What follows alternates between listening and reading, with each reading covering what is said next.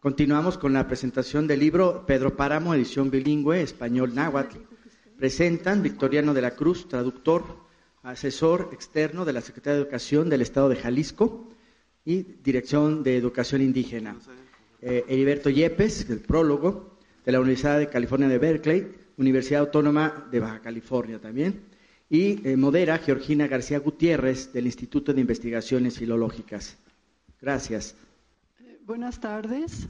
La presentación del libro Pedro Páramo, en edición bilingüe, es traducida al náhuatl. Están con nosotros Valeriano de la Cruz, el traductor, eh, y está también eh, Heriberto Yepes, eh, que se encarga del prólogo.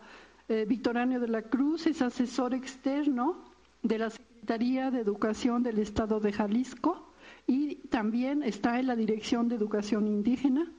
Heriberto Yepes es de la University of California en Berkeley y de la Universidad Autónoma de, Baja California. Es, me siento muy privilegiada de participar en esta mesa junto a dos eh, eh, personas que han tenido em, la posibilidad de estar en contacto con una obra que eh, trasciende muchas cosas y que eh, pone Pedro Páramo en una lengua tan nuestra y tan desconocida, tan desconocida por nosotros los mexicanos. Entonces, pues, ¿quién quiere hablar de ustedes primero? Fue para mí este motivo de muchísima alegría, como se imaginarán, eh, ser invitado a escribir este prólogo eh, y de, esas ocasiones que, que la vida te pues la suerte te, te, ayuda. Eh, quizá la cosa que más he temido en mi vida ha sido un examen de náhuatl que tenía que hacer en mi doctorado. Estuve dos años aterrorizado diariamente viendo esa fecha en el futuro. Este, eh, como ustedes saben, en los doctorados hay que, hay que probar una lengua este, adicional, al inglés, al español y pues eh, se me hacía muy fácil lo que siempre hacemos los estudiantes, el francés o el italiano, ¿no? O sea, realmente lo que quieres es pasar el examen para cumplir el trámite. Y yo me aventuré en la locura de comenzar a estudiar náhuatl este, para pasar esa, para, como lengua adicional. Además porque tenía que ver con, con mi tema de, de, disertación, ¿no? Tiene una, un componente acerca de la literatura en, en náhuatl, en lengua náhuatl. Entonces tomé esa decisión y estuve dos años diciendo por qué lo hice.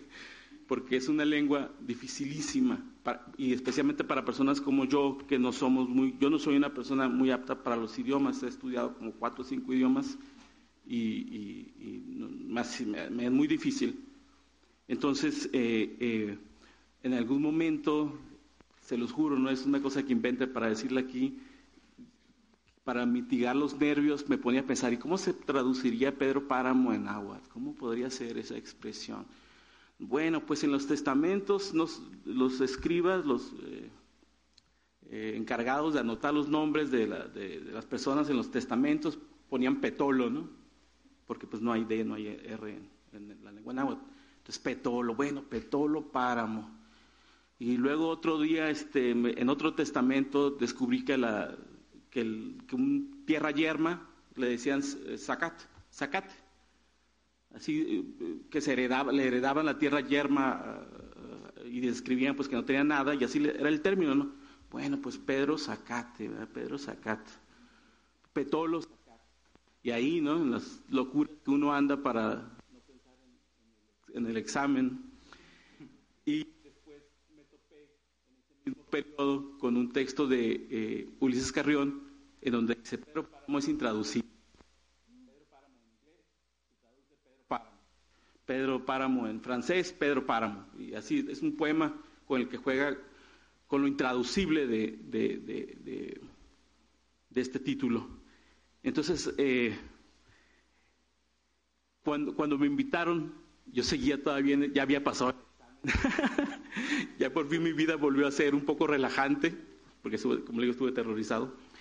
Este, y, cuando leí el adelanto, fue realmente como puedo yo leer el, el náhuatl, que es de manera muy lenta y así en papel, como, como típico este, pues, académico que aprende la lengua ya tan viejo como lo que estoy.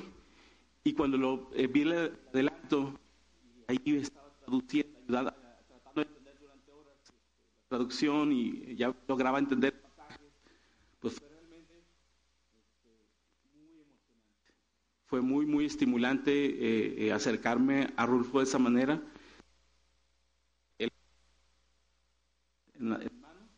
Entonces, ahora que llegue Tijuana tenga este, este mucho tiempo, este, voy a leerlo completo, en la medida de lo posible leerlo completo y espero que, sé que me va a ayudar a entender muchas cosas de, Rulfo. Es un poco lo que, lo que escribí en el prólogo. El prólogo es, una, es un prólogo a Pedro Páramo. Es, no, no es solamente una, un prólogo a una traducción, sino a la obra literaria, porque el objetivo de este libro es, es que Pedro Páramo llegue a más personas no, y nos llegue de otra manera. Entonces, voy a, es un prólogo breve. Eh, les voy a compartir estas reflexiones sobre Rulfo y sobre la relación Rulfo-Náhuatl de manera breve. En su novela corta e híbrida, Perder Teorías, Enrique Vilamatas propone cinco rasgos esenciales, irrenunciables de la novela futura. Les leo los, su lista que pone esta novela que se llama Perder Teorías, novela corta. Dice, la intertextualidad, y lo pone entre comillas, escrita así, entrecomillada. Dos, las conexiones con la alta poesía. La escritura vista como un reloj que avanza. La victoria del estilo sobre la trama. La conciencia de un paisaje moral ruinoso. Entonces, estos son los cinco rasgos esenciales y renunciables, dice, de la novela futura, dice Vilamatas. No sé cuántos de sus lectores advirtieron que al inicio de Perder Teorías, es una, que, que el inicio de Perder Teorías, perdón, es una reescritura de Pedro Páramo. Escribe Vilamatas en ese inicio. Fui a Lyon porque una organización llamada Villa von, von Brider me invitó a dar una charla sobre las relaciones entre ficción y realidad dentro de unos encuentros internacionales de literatura. Entonces fui a Lyon y a lo que fue, este, finalmente no va al Congreso, ¿no? Llega y deciden no, perderse. Pero va a discutir la relación entre ficción y realidad. Entonces aquí hay un juego así con Rulfo muy fuerte, ¿no? Y los cinco rasgos que les leí, obvio, es también un diálogo de Vilamatas con Pedro Páramo, ¿no? aunque quizás sería más preciso decir que la totalidad de la novela de Vila Matas es una reinterpretación de Pedro Páramo, y en el sentido de la convocatoria, llegada, espera, compañía y destino del protagonista que arriba al poblado. Para entender a Pedro Páramo, sin embargo, es necesario reescribir los cinco rasgos de Vila Matas. En Rulfo, la intertextualidad es intervocalidad. Hay muchas hablas. La conexión no se da con la alta poesía, más bien conservadora en Vilamatas, sino con poesía subterránea. En Rulfo, la escritura es un reloj que no únicamente avanza, ya que cuenta con dos juegos de manecillas que giran en direcciones opuestas. El estilo no triunfa sobre la trama, sino que el estilo es el trauma de la historia. Y finalmente, la novelística de Rulfo no es la conciencia de un paisaje moral ruinoso, que podía escuchar una acumulación vital en la novela que le había enviado. Él decía pues que, que escuchaba muchas voces y mucha acumulación de decía A pesar de ciertas peleas de porque Olson siempre no podía aceptar a un escritor, que un escritor fuera más genial que él, ¿no? Entonces Olson siempre, siempre está encontrando los defectos en todo el mundo, ¿no?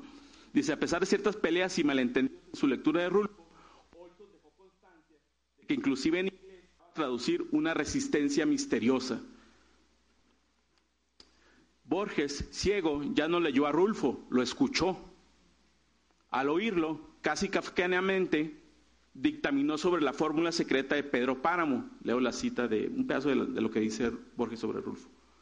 la historia, la geografía, la política, la técnica de Faulkner y ciertos escritores rusos y escandinavos, la sociología y el simbolismo han sido interrogados con afán, pero nadie ha logrado hasta ahora destejer el arco iris, para usar la extraña metáfora. Borges detectó algo en Rulfo, ciertos elementos activos que no se podía simplemente enumerar como lista de ingredientes separados. Borges, quien todo lo discernía, anotó que había algo indiscernible en Pedro Páramo.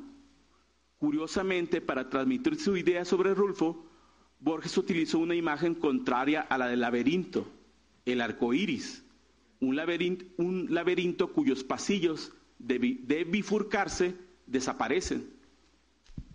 Otra reveladora reflexión sobre esta enigmática composición rulfiana la resumió Ulises Carrión en su poemario, aún inédito, Montones de Metáforas. Ahí Carrión escribió que Pedro Páramo es intraducible. Fascinado por la semiótica y el estructuralismo, aquel Carrión concebía a lo rulfiano como un mito donde significante y significado son idénticos, inseparables.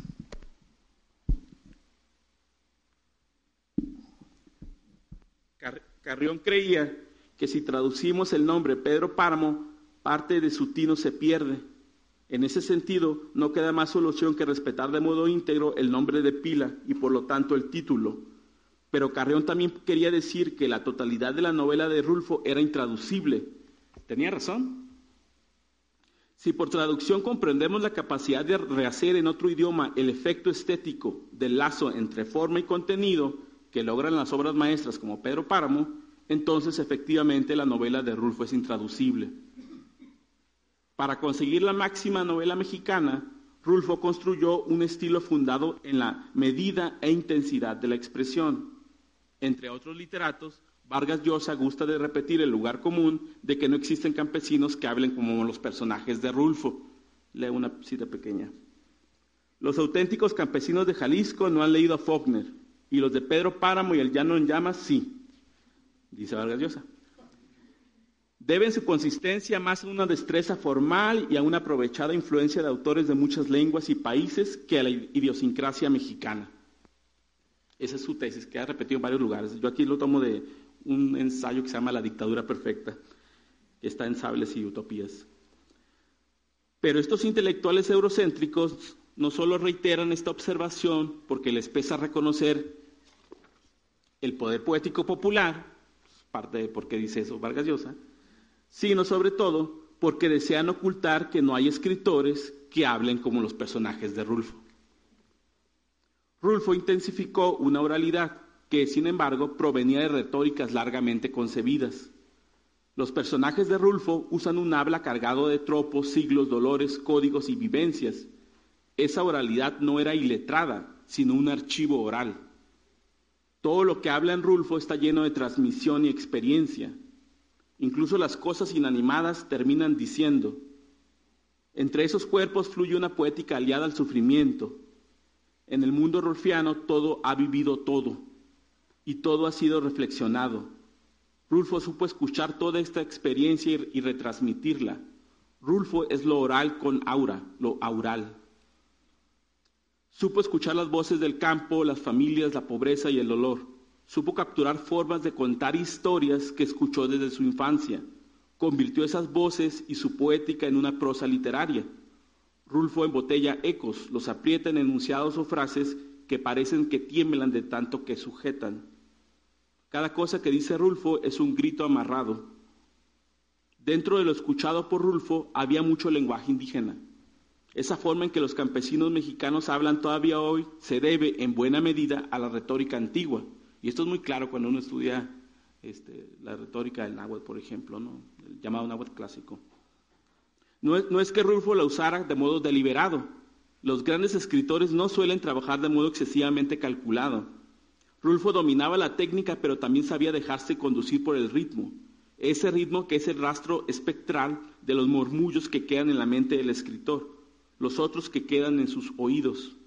Una partitura interna, biográfica, regional, ambiental, a partir de la cual Rulfo escribía y a la vez una música que le dictaba a Rulfo. Si esto es intraducible, ¿para qué traducir a Rulfo? Casi todas las traducciones deben hacerse para que, para que un libro sea leído por millares de personas que desconocen el idioma original del escritor. Rulfo es el escritor mexicano que mayor impresión ha causado internacionalmente.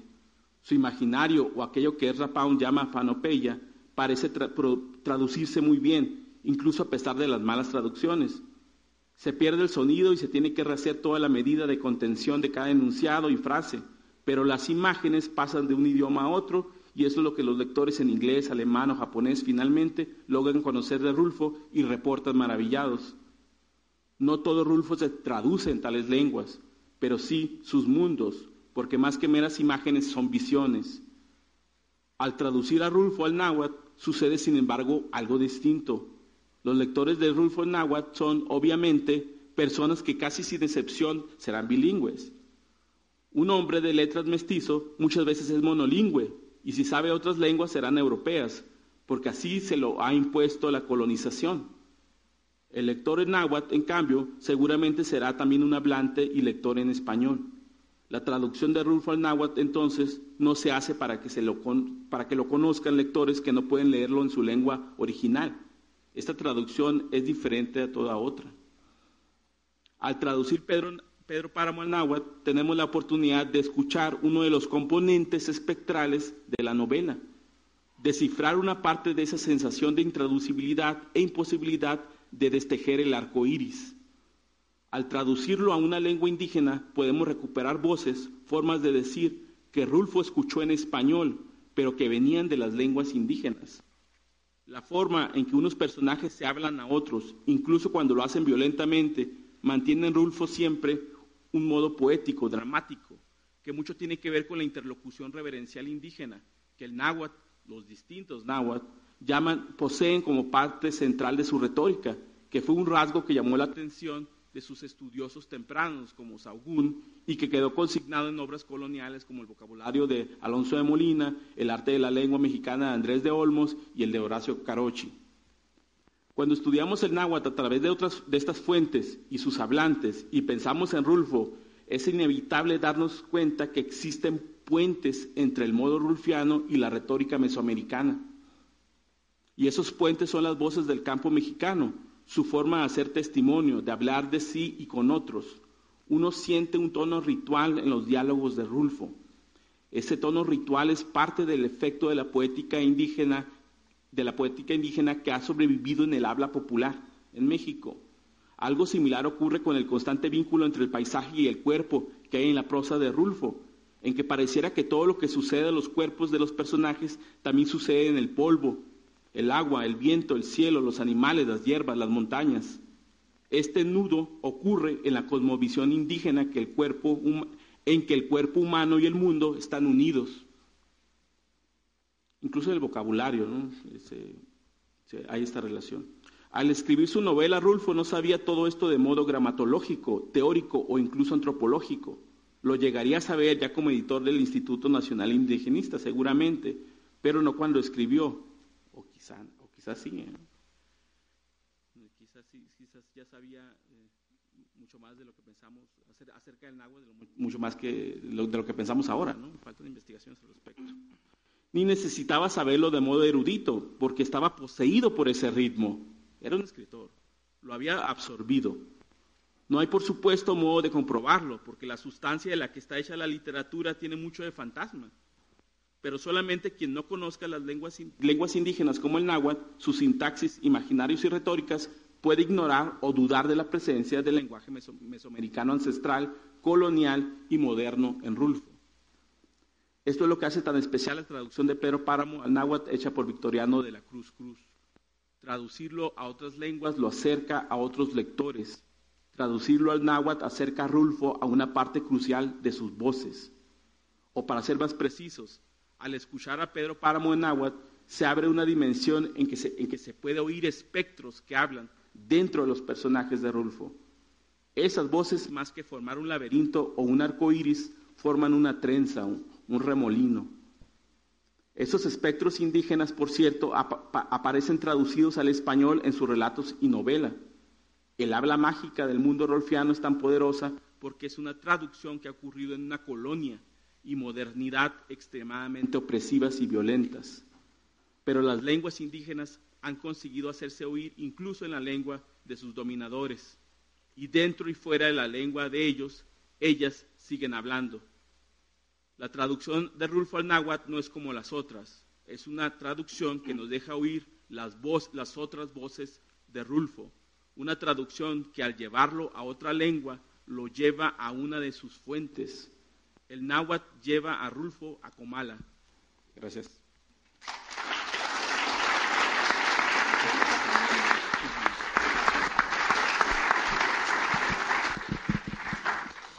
Pues muchas gracias a Heriberto Yepes por la lectura de su prólogo, a la traducción al náhuatl de Pedro Páramo. Y bueno, toca ahora el turno al, traductor.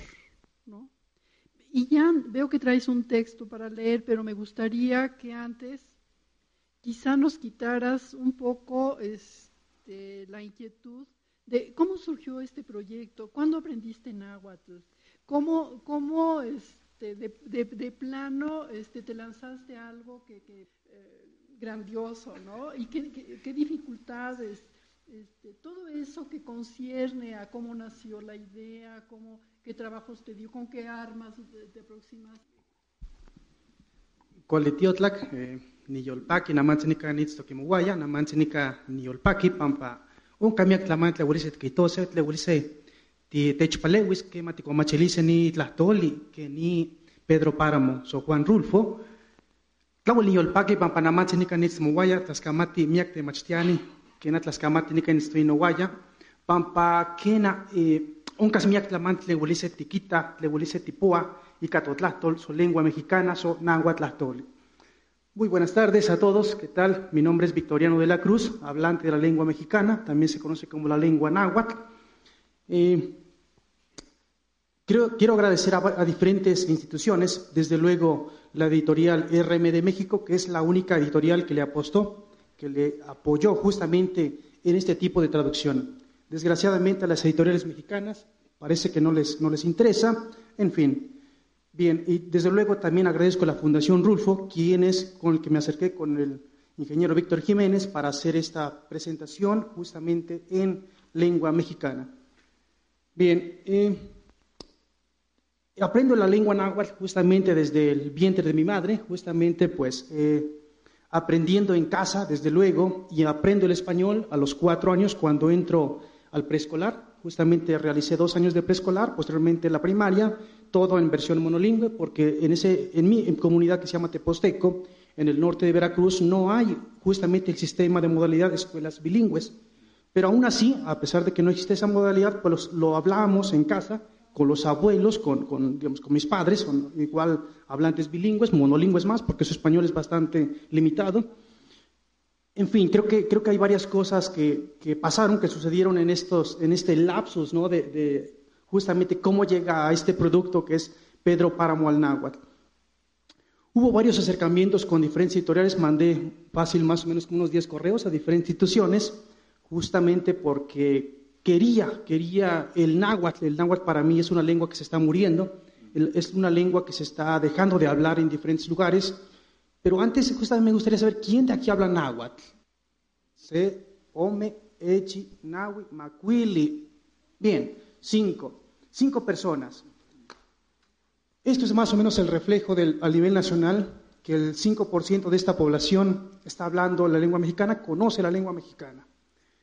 Por lo tanto, para mí es un acto también de rebeldía, justamente hacer esto, hacer, hacer comparación, justamente en el, digamos, hace 1917 se crea la constitución política, justamente nace en esa fecha Rulfo, a 100 años, por lo tanto, en ese tiempo, eh, en el contexto donde nace Rulfo, que es en Sayula, justamente estuve hace unas semanas, Comala, desde luego Tuxpan, Jalisco, Zapotitlán el Grande, Zapotlán el Grande, Zapotiltic también, era un contexto nahuablante.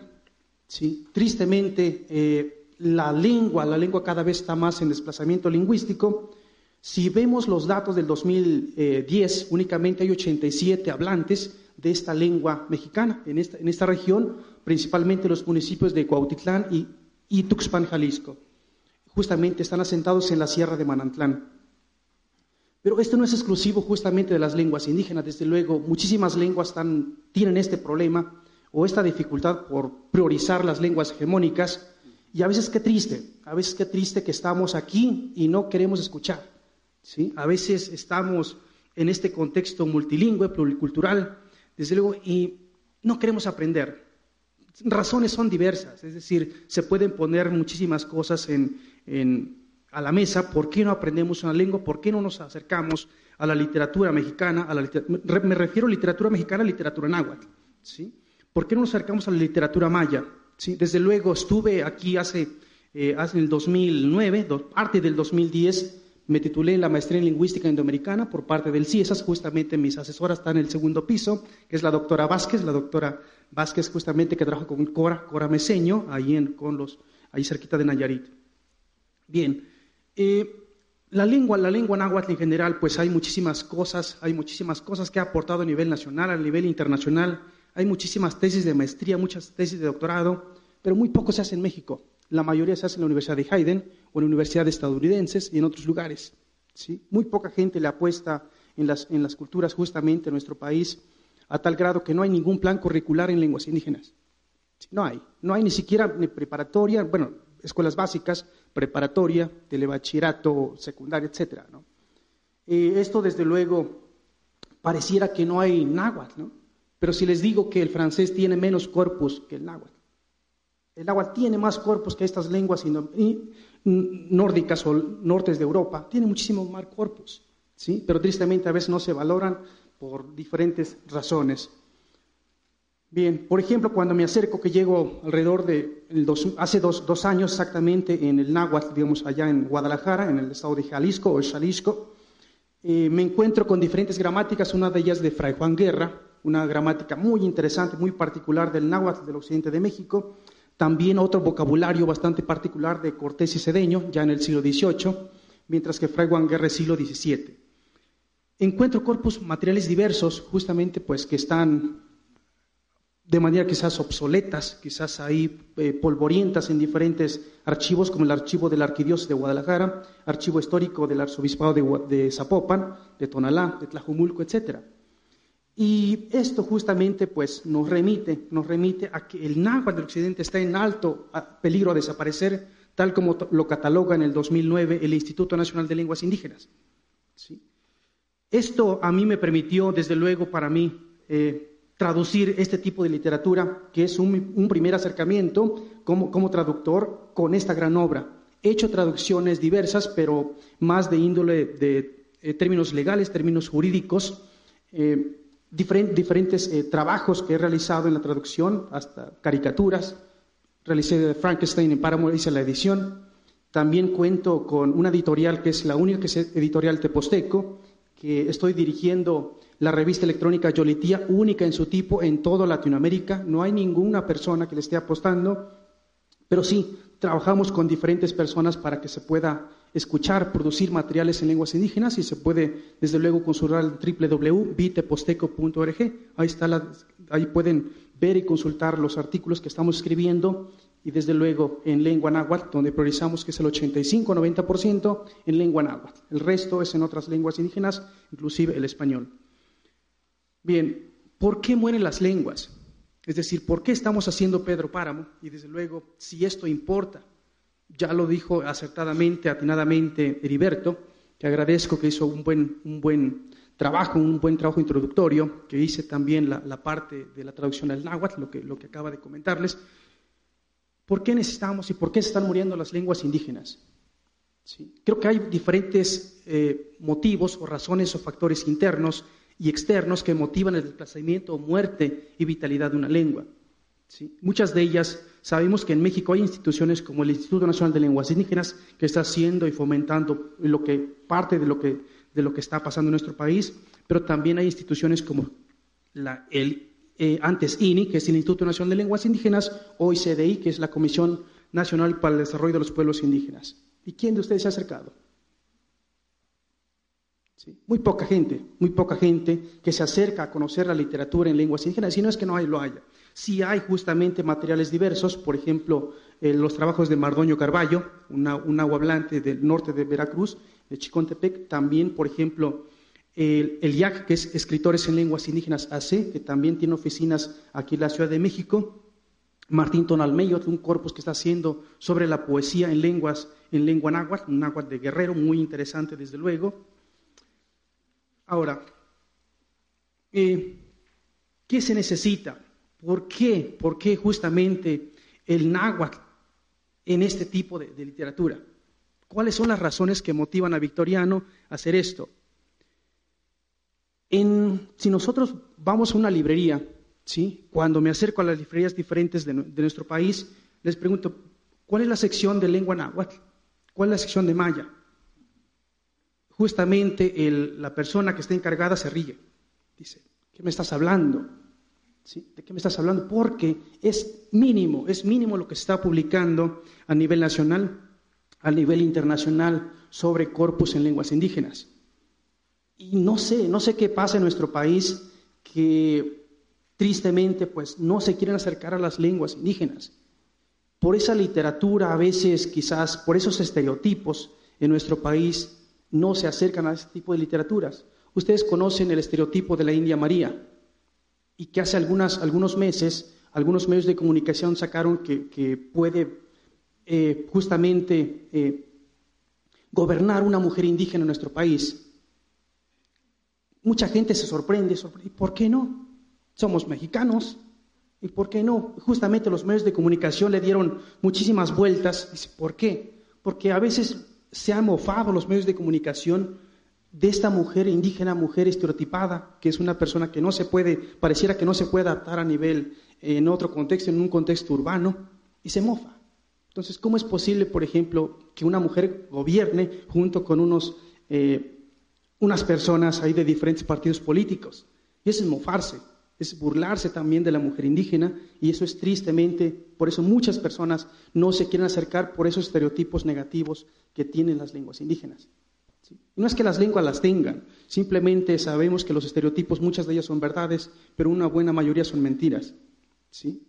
Eh, creo que para el náhuatl, desde mi punto de vista, estamos en otra parte, estamos en otro punto de partida, justamente sabemos que hay materiales diversos, por ejemplo, las obras de Fray Bernardino de Sagún, tenemos también la, persona justamente de Milpa Alta, que es Doña Luz Jiménez, 1950, publicaron materiales diversos. Tenemos también, por ejemplo, Domingo Chimalpain, Chimalpain que fue justamente en el siglo XIX, uno de los grandes escritores y también traductores de la lengua mexicana. Bien, eh, ¿qué pasa? ¿Qué pasa? ¿Qué suscita justamente en Pedro Páramo? ¿Qué suscita? Eh, si, lo, traspolamos, si lo ponemos en un contexto contemporáneo, todo lo que está diciendo lo puede contar una persona náhuatl o una persona mestiza en la Ciudad de México, porque son eventos, no son eventos del pasado, no son eventos de 1950, sino son eventos que están suscitando hoy en día. ¿sí? ¿Por qué? Porque las, personas justamente que están ahí, es pareciera que, lo que estoy leyendo son personas muertas en un contexto contemporáneo. ¿sí? Sabemos lo que suscita es por justamente la, eh, toda esta trama, ustedes saben que es por la guerra cristera, por una religión justamente que ha matado a personas diversas de diferente eh, cosmogonía, ¿sí? justamente pues en, digamos 1925 suscita toda esta trama y si lo vemos lo, ponemos en palabras contemporáneas es lo mismo que está pasando ¿sí? por lo tanto necesitamos desde luego conocer, conocer estos actos que ha pasado. Para mí no es una, novela eh, realista mágica, sino es más realista. Totalmente, porque las, las, personas que suscitan es eso, es eso que pareciera que a veces nos olvidamos tan pronto, porque hay muchísima información en diferentes eh, redes sociales, en diferentes medios de comunicación, y cada vez nos olvidamos más. Cada vez hay muchísima más información pero ahí están las voces, ahí están las voces y quizás es un acto, como lo digo, es un acto de, necesidad o quizás necedad mía de que mi lengua también no pueda morir, es decir, pueda sobrevivir. Tristemente se está proyectando la lengua náhuatl como muchísimas lenguas, que en México hay 68 lenguas, van a desaparecer este siglo. Van a desaparecer porque la gente no las está abusando, no las está transmitiendo. Por lo tanto, eh, ¿quién quisiera hacer turismo indígena? Es decir, ¿quién quiere que su hijo, su nieto, vaya a una comunidad hablante en Chicontepec, Veracruz, para aprender la lengua mexicana? Mucha gente va a decir, ¿de qué estás hablando? ¿Por qué no se hace? ¿Por qué no se aprende justamente y a veces priorizamos culturas extranjeras ¿sí? en nuestro país? Y eso desde luego pasó también con un término antropológico, ese ser malinchista. A veces presumimos todo lo que, lo que viene del exterior, pero tristemente a veces negamos estas 68 lenguas que se están escuchando aquí afuera. ¿Sí? Y algún estereotipo como lingüista les puedo decir que para aprender una lengua no necesitas 10 años ni 5 años. Lo puedes hacer en 6 meses o en un año, pero simplemente de ser constante, desde luego para aprender un idioma. No necesitas muchísimos años, si necesitas, por ejemplo, sabemos que con, con respecto al inglés, muchísimas cosas, hay estereotipos de por qué no aprendemos inglés, y dice, es porque, no, porque me aburre, etcétera. Y también por eso a veces muchas, muchas personas no quieren acercarse a las lenguas indígenas porque parece que es una lengua tan complicada, pero no lo es. Todas las lenguas son complejas, desde luego, y tiene su, su relevancia en la parte de la morfosintaxis, construcciones complejas, construcciones básicas que tiene la lengua mexicana. Todas las lenguas son complejas, desde luego, depende cómo lo quieras ver y qué estereotipos tienes de esa lengua, por ahí más o menos puedes aprenderlo. Hay un diccionario muy bueno que publicó la UNAM, que es el Diccionario de Mexicanismos, ¿sí? donde muchísimas lenguas, muchísimos términos, muchísimos léxicos están en el vocabulario cotidiano que todos, todos usamos. ¿sí? Pero si, si, las declinamos correctamente, lo adjetivizamos, después lo sustantivizamos, tenemos un corpus enorme de palabras que conocemos en lengua náhuatl. ¿sí? Pero a veces no conocemos ni siquiera la etimología. Mucha gente me dice la palabra maíz es del español. No es, no lo es. Muchas palabras que, que están en el español mexicano no lo es. Por lo tanto, algo que tiene la obra, este, trabajo, es que tiene préstamos. Yo no soy purista de mi lengua, yo no soy purista de mi lengua porque eh, sabemos que no hay ninguna lengua pura, todas las lenguas están en contacto unas con otras, por lo tanto, eh, tiene un contenido bastante particular que fue escrito en el náhuatl de mi variante, que es la que yo mejor conozco, aunque he trabajado en diferentes proyectos de variación dialectal, en todas las regiones prácticamente he estado un par de semanas en diferentes regiones nahuablantes. Ahora, tiene 30 variantes la lengua náhuatl, pero parece nos, que nos asusta cuando escuchamos 30 variantes dialectales, se pareciera que es imposible conocer un náhuatl en específico. No, es, mucho más fácil. Muchos investigadores se han eh, ocupado en ver esas diferencias y no en las similitudes. El, náhuatl tiene sustantivos, desde luego muchísimos son sinónimos, y muchos, muchos investigadores que no son hablantes, desde luego lo están aprendiendo en ese proceso, notan esas diferencias. Pero desde luego hay que priorizar todas las similitudes y para mí las similitudes es un 99% de esas entradas léxicas. Y desde luego ha variado muchísimo con respecto al náhuatl colonial o al náhuatl clásico. Del 16 hasta, hasta estos días hay un estudioso bastante importante que es James Locker. Justamente hay un, hay un libro que lo denomina Nahuas After the Conquest, que es los nahuas después de la conquista. Registra tres etapas de cambio lingüístico y eso, desde luego, eso se refleja en este tipo de trabajo, en la traducción que estoy realizando. Tiene un impacto, desde luego, el español en esta traducción. Pero si me, voy a, muy, me siento purista en mi lengua, quizás no, no, se, no se entendería tan fácil. Y desde luego, para mí, el, náhuatl que hablo, el náhuatl de la variante de la Huasteca, en mi región especialmente, la Iglesia Católica llega en el 79, 1979. Antes no, no hablaban mucho de religión católica, hasta hace algunos, un par de años. Por lo tanto, esas etapas de contacto que dice James Locker, pues a veces tiene, tiene ciertos arcaísmos, lo que catalogaría justamente James Locker en otra etapa. Ahora, desde luego, como les comento, se suscita este evento en, la guerra cristera, por lo tanto, hay muchísimos estereotipos, perdón, hay muchísimos textos, este, léxicos del ámbito religioso. ¿Cómo traduzco purgatorio? ¿Cómo traduzco amén? Jesucristo en inglés dices Jesus, o Yeshua o Joshua, en diferentes lenguas. En el náhuatl no puse Josetzin o Juanzin o Pedrotzin, Petolotzin. No, porque desde luego ha habido cambios y eso desde luego permite que, que la lengua náhuatl también viva. pero también muchas de estas variantes pues cada vez se están dejando de, de hablar. Ahora, desde hace algunos años, desde algunos años, pues el náhuatl justamente pues está en alto contacto con el español. Si vemos, por ejemplo, analizamos un náhuatl de Tlaxcala, un 50% de náhuatl, otro 50% es español. Así está de contacto la lengua náhuatl con la cultura española o con la lengua española. Y esto pues ha permitido que esta variante, es decir, esta lengua, esta lengua a la que estoy registrando, pues quizás si me voy al estado de Tlaxcala va a decir, esto es puro, y no lo es, no lo es desde luego, pero muchas lenguas pues están dejando de usar, palabras están dejando de usar en la propia lengua. Ahora, el, el texto, el texto encuentro muchísimos topónimos, nombres de pueblos, y todo el contexto que, que suscita está en náhuatl. Simplemente en la parte introductoria, con ese vine, de, vine a Comala, Comala es un término en náhuatl. ¿Qué pasaría esto? Es decir, a este público lector nahuablante, pues lo vinculo mucho más cerca, porque es una palabra, un topónimo en la lengua náhuatl que lo atraparía mucho más rápido. La diferencia si hago una traducción, por ejemplo, del francés, con un topónimo del francés, pues simplemente va a ser una imagen desconocida. Pero cuando suscita Pedro Páramo, pues al lado está Colima, que lo menciona, Colima, lugar de los abuelos, lugar de los ancestros. Eso significa coli, coli significa abuelo o ancestro. Comala, lugar de los comales o este tipo de artefacto que todos conocemos. Cuando narré una parte a mi familia, esta parte dice, y justamente para la temporada de muertos, cuando estaba terminando, en el mes de octubre, finales de, finales de, octubre, estaba terminando esto, a principios de semana de noviembre, y mi padre dice, pues que nosotros, para nosotros los muertos, están más vivos que nunca en la fecha que se les festeja están más vivos. Y justamente a mí me vinculó de que estos personajes para mí son personajes vivos, no muertos. Nadie habla de, para mí no están, no están muertos en todos, todos estos, estos personajes. Y esto desde luego pues tiene un, impacto muy, muy importante en la cosmogonía de los pueblos indígenas.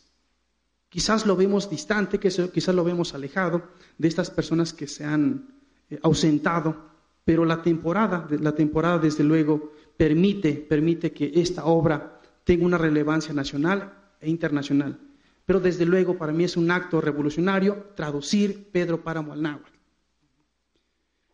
Bien, ¿por qué? ¿Por qué no vamos a dejar morir la lengua nosotros como hablantes? ¿Sí? Ustedes dirán, pero a mí qué me interesa, a mí me interesa que la lengua muera o no. Pero tristemente estamos en un contexto y pareciera que las poblaciones indígenas no tienen nada que ver en el desarrollo de nuestro país. Tiene mucho que ver los pueblos indígenas. A veces le llaman, justamente en la constitución política aparece que, que los pueblos indígenas pues están carentes de diferentes cosas. Sí, efectivamente, muchísimas, muchísimas lenguas pues quedaron ágrafas, no se incorporaron al alfabeto latino muy recientemente, pero el náhuatl tenía cuerpos enormes. Antes del 16 antes, antes de, la, de, la, parte española, Códice Borgia, tenemos representación gráficas enormes, Vaticanos A, Vaticanos B, etc. Creo que esto desde luego permite que el náhuatl siga sobreviviendo. Para mí es un milagro que estemos traduciendo Pedro Páramo al náhuatl. Sabemos que el impacto que ha tenido la cultura española en México es enorme, es enorme. Los pueblos indígenas nahuas, ustedes cuando vinculan, por ejemplo, vayan, pueden en Google, Google pueden buscar Paleocanal de Chicontepec. Es la reserva más grande de petróleo que hay y es en pueblos nahuas. Por lo tanto, en Guadalajara no se, no se extrae petróleo. Los pueblos indígenas en Tenec o huastecos, nahuas y también en el Golfo se están extrayendo petróleos, pero sí se les han expropiado las tierras. Por lo tanto, hay muchas cosas que están apoyando a los pueblos indígenas y que están sobreviviendo. Escuché desde luego de un antropólogo finado hoy que las zonas son zonas de refugio los pueblos indígenas, pero tristemente hoy ni siquiera eso. No pueden gozar de sus propios cerros, de su, propia, de su propio contexto, lugar o esa orografía, porque a veces está totalmente, pues, cada vez más empoderándose otras culturas en nuestro propio territorio. Y eso es bastante triste y ojalá que Pedro Páramo pues no salga un tiraje reducido, que ahorita sale a dos mil ejemplares, pero no me gustaría si hay una persona que no quiera leer o aprender náhuatl, no es para ese libro son para personas que realmente deben conocer la lengua la lengua mexicana. Y ojalá que esos mínimos unos mil, mil tiraje, el tiraje de, mil, digamos, mil libros pueda llegar a las culturas indígenas y no en las bibliotecas nada más que queden obsoletas ahí. Eh, desde luego, estoy a favor de que se crean bibliotecas, pero si va a estar en la casa un investigador nada más empolvándose, creo que desde luego puede apoyarlo más porque el tiraje es bastante reducido. Bien, así que muchísimas gracias, Kamate Mía, Panamá, que Sanseco.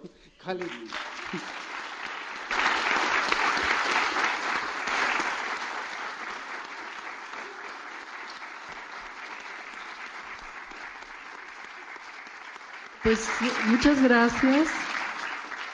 Gracias a Victoriano que nos ha permitido adentrarnos en toda esa atmósfera de la traducción con todas las implicaciones sociales, políticas, históricas que puede tener traducir una de nuestras grandes obras a una lengua autóctona. Quisiera que las preguntas que el público debe de tener fueran escritas en los papelitos que mis colegas les tendrían que estar distribuyendo. Mira, aquí piden que si no repite electrónica en náhuatl, que diriges. Sí, eh, pueden encontrar el, material que son, está justamente circulando el número 5, la convocatoria, que viene justamente la muerte de la lengua y vitalidad de mi lengua, así se llama el, la temática, es en www.viteposteco.org. Vi de Víctor, Viteposteco es el nombre de, de mi pueblo, viteposteco.org.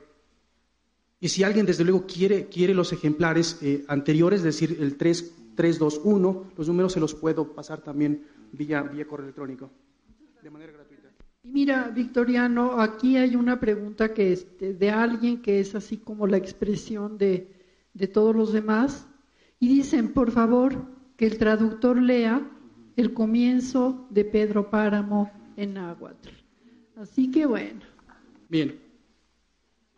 Ni así como male pampa nechilhuisque ni canemiaya notas etlacat Pedro Páramo, no nechilhuisque, igual ya ne yolilajcan igualas san quema mikis. Ni maetzkiji pampa na nikilwin igualas, ya que nequiaya mikis igual na noche nikchigulis lenquihtoki. Amo xikilkawa tiastikitati nechilhuisque motokayotia ken inin iwan no inon motokastia. Ni machilia yolpakis y pampa ni pampa mitzishmatis, wan kino amo welki nikchiwas yuklamantli wan nikilwi kena nikchiwas, iwan nikilwiyaya momostla iwan ahachika amo weliyaya momakistia iwan ya momamiktoya. No hachtuwi nechiltoya, amo tleno xitltanili, xitenkuit tlen totechpuwi, tlen ya totechpuwi nechmakatoskia iwan amo kema nechmakak. Tlawel techtlauelcahki noconeo, patio mamitz ken inon, ken inon nikchiuas nona.